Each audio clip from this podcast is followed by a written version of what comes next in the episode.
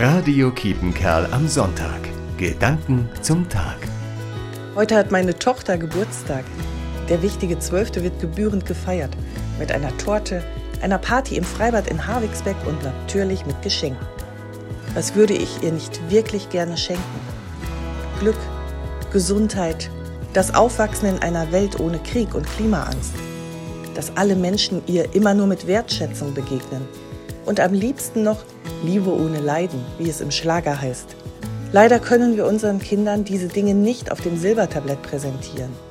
Was auf ihrem Lebensweg vor ihnen liegt, das können wir nicht wissen.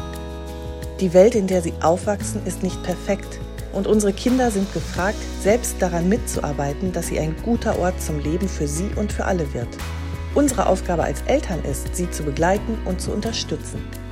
Vor allem aber können wir sie in allem, was sie tun, Gott anvertrauen. Geh deinen Weg mit Gottes Segen, mein Kind. Monika Wellermann, Zen.